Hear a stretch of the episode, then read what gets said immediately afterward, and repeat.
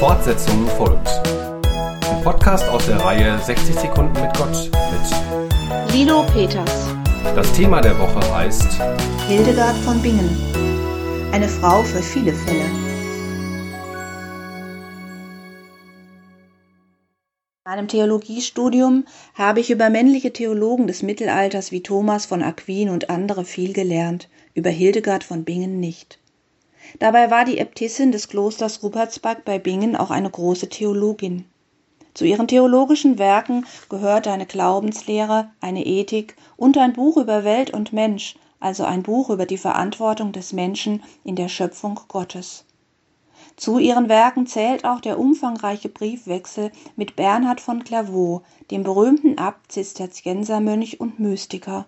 Allein 300 Schriftstücke sind uns erhalten aus diesem Briefwechsel. Die Wertschätzung Bernhards Hildegard gegenüber kommt in folgenden Worten zum Ausdruck.